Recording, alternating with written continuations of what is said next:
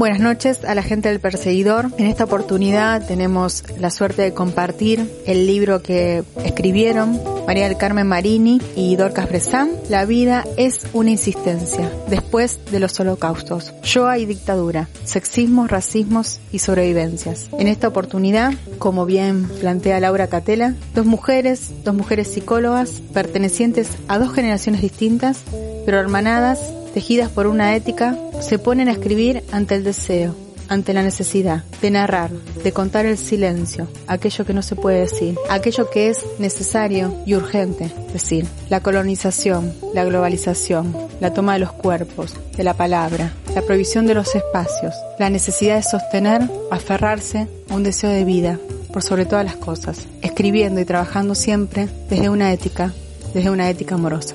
Los dejo, les dejo la palabra de las autoras en primera persona. Que lo disfruten.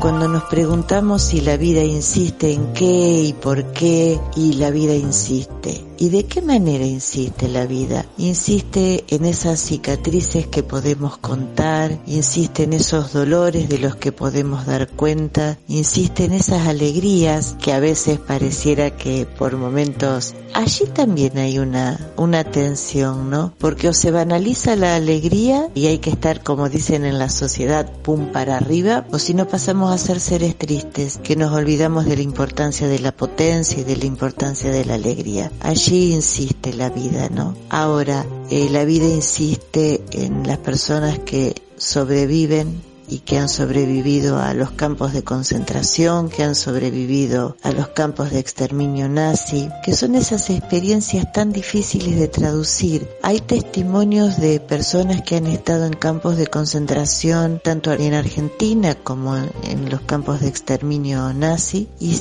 han estado años sin poder dar cuenta de ello, sin poder hablar, sin poder narrar. Y ahí la importancia de la palabra, ¿no? O sea, la palabra hace de, podríamos decir que la palabra borda, teje, forma paisajes de los distintos dolores. Y esto es una forma de insistir de la vida, ¿no? En esas cicatrices que van quedando en nuestra subjetividad y en nuestro psiquismo, las palabras guardan y tienen y confieren un sentido propio a esas experiencias que muchas veces son casi intraducibles, ¿no? Porque orillan tanto la tensión entre la muerte y la vida, donde sentirse vivas es casi una experiencia intraducible porque habita el terror y cuando habita el terror la experiencia de vida se hace difícil de traducirse. Escribir juntas fue un gran desafío porque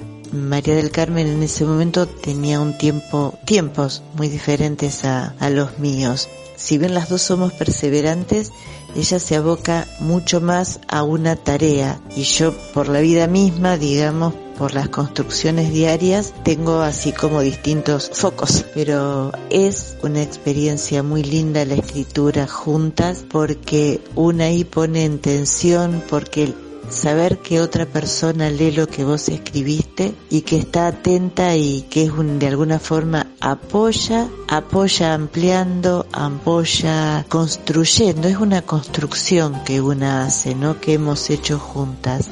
El título La vida es una insistencia da cuenta de la frase que dijo una niñita. Era muy inteligente y conversando con su mamá mientras caminaban acerca de la vida, a ella se le ocurrió la frase y nos pareció interesante para utilizarla. Nuestro libro es un libro que toma temas muy dramáticos, pero está bueno lo de la insistencia de la vida para procesar y para poder salir de situaciones dramáticas. Una de ellas se refiere a sucesos colectivos que han tenido un peso muy grande en nuestra civilización. La Shoah o el holocausto, como se lo dio en llamar, es uno de ellos. El otro fue la situación de Argentina durante la dictadura, que tiene algunas similitudes con algún proceso que se dio en ese tiempo. Comparten en común la dificultad para expresar el dolor y la pesadumbre. A quienes padecieron estas circunstancias les llevó mucho tiempo poder eh, expresar lo que habían sentido, lo que habían vivido y cómo habían eh, influido estos sucesos en su vida. En algunos casos 20 años, en algunos casos 30 años, y no solo dependía de la necesidad de tomarse un tiempo de quienes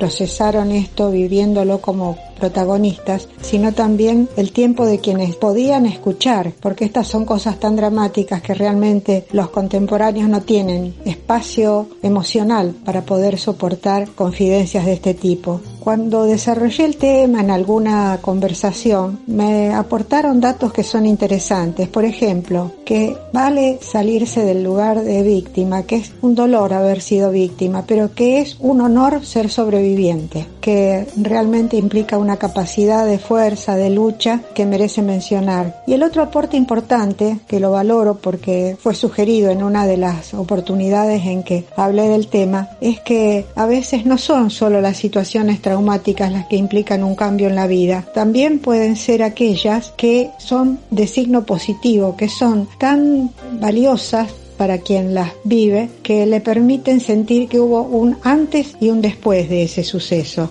Y me refiero tanto a las situaciones colectivas como a aquellas que nos afectan en lo personal, en lo más privado. En mi trabajo llamo holocaustos privados para contraponerlos a aquellos que son colectivos como la Shoah o las cárceles de la dictadura. Con respecto a ambas, hay características que comparten, por eso me permití compararlas. Son sucesos inexplicables en donde uno queda girando en el vacío y preguntándose por qué pasó, cómo fue que pasó, cómo pudimos permitirlo y quedan la mayor parte de las veces sin respuestas. Son sucesos que después quedan impregnados como ineludibles. O sea, una vez que sucedieron, no se va a poder soslayarlos, van a formar parte de la historia. Tienen la característica de que pueden ser paradójicos en el sentido de que quienes los padecieron pueden llegar a preguntarse si son culpables de algo, como si verdaderamente se diera vuelta la historia para acusar a quienes en realidad lo padecieron. Y generalmente son destructivos. También existe esta posibilidad que señalé, que me fue transmitida, de que hay un antes y un después de la vida, no solo en relación a los dramas, sino también a aquellos éxitos, situaciones muy positivas en lo que significa logro personal que también pueden marcar un antes de eso y un después de eso. Dentro de los holocaustos privados, pero de signo negativo, destructivos, vale mencionar aquellos que tienen que ver con enfermedades que discapacitan, que tienen que ver con estas enfermedades llenándose de amargura los protagonistas y la familia de los protagonistas. También aquellos sucesos que eh, despliegan una violencia en la vida de quienes los padecen que es difícil de elaborar, aquellos que tienen que ver con experiencias de abandono, de soledad, y esto verdaderamente se contrapondría a lo que Dorcas desplegaba en su trabajo,